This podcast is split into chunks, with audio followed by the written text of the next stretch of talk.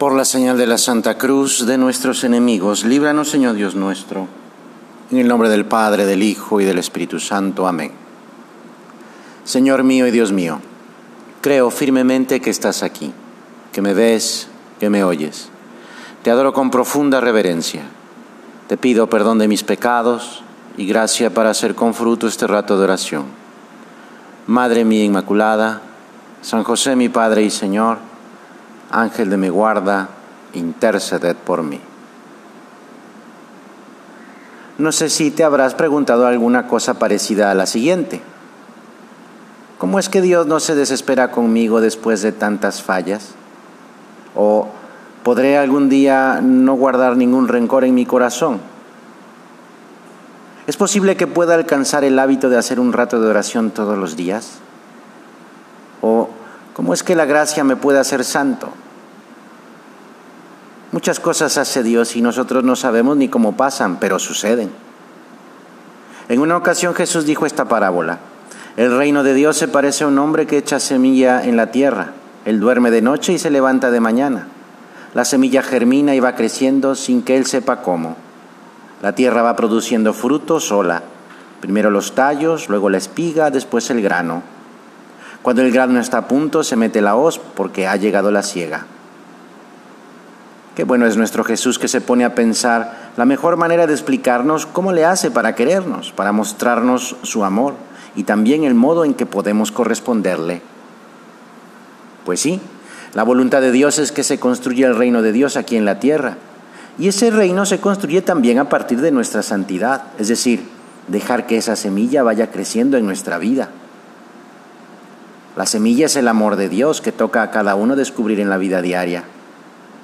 Descubrirlo en el sentido de ser consciente, darme cuenta que Dios me mira en este momento y espera alguna muestra de cariño. Decirle con palabras y acciones, te quiero Señor, ahora, en este momento. Y ese amor es eficaz, es decir, me va cambiando, me va haciendo un mejor hijo de Dios, pero con la condición de que me vaya dejando ayudar. Dice Jesús que la semilla crece, Así lo podemos ver en nuestra propia vida. No somos los mismos que hace cinco años, ni tampoco lo seremos dentro de cinco. Y así también tiene que ser en nuestra vida interior, es decir, en mi relación con Dios. Y por cierto, ¿cómo va mi relación con Dios? ¿Me doy cuenta de que sí tengo esa semilla de amor en mi alma? Siempre es buen momento para ponerse a trabajar acomodando la tierra para que la pequeña semilla no se ahogue, regando agua para que se alimente, poniendo abono o fertilizante. Porque una cosa es que no sepa cómo crece la semilla, pero otra es poner los medios para que crezca como Dios espera. Dos medios no deben faltar nunca. Son la oración y los sacramentos. Escribe un autor contemporáneo, ¿qué es la oración?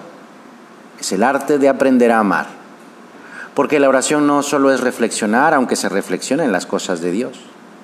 Orar es meter la cabeza, el corazón, las palabras, los deseos, toda tu persona en comunión, en unión con aquel a quien te diriges. La oración es sumergirse en el misterio de Dios, en sus pensamientos, en su corazón. Es tocar su profundidad, es tocar la eternidad en el momento presente. En este momento en que estás sentado escuchando este podcast o estás en el carro, estás hablando con Dios. Porque hay que hablar con Dios. Porque los que se aman quieren hablarse y Dios me ama con locura. Y quiere decirme muchas cosas, entre otras, esa precisamente, que me ama. Y el otro medio que no debe faltar son los sacramentos, concretamente la confesión y la comunión.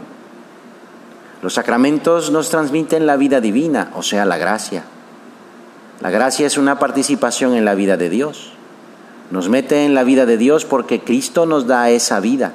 Entonces, somos hijos adoptivos. Entonces estamos unidos a Jesucristo y así podemos llamar a Dios Padre. Explica Santo Tomás de Aquino que el sacramento es un signo que recuerda lo que sucedió, es decir, la pasión de Cristo. Es un signo que demuestra lo que se realiza en nosotros gracias al sacrificio de Cristo, la gracia. Y es un signo que anticipa, es decir, que anuncia la gloria venidera, el cielo. Vivir los sacramentos da a nuestra vida un sentido profundo porque la llena de ese amor de Dios. Pues vamos a pedirle tú y yo a la gran Madre de Dios, la Virgen María, que nos ayude a dejar que la gracia actúe y haga que el amor de Dios germine y crezca en nuestra alma. Que así sea. Te doy gracias, Dios mío, los buenos propósitos, afectos e inspiraciones que me has comunicado en esta meditación. Te pido ayuda para ponerlos por obra. Madre mía Inmaculada, San José mi Padre y Señor, Ángel de mi guarda, interceded por mí.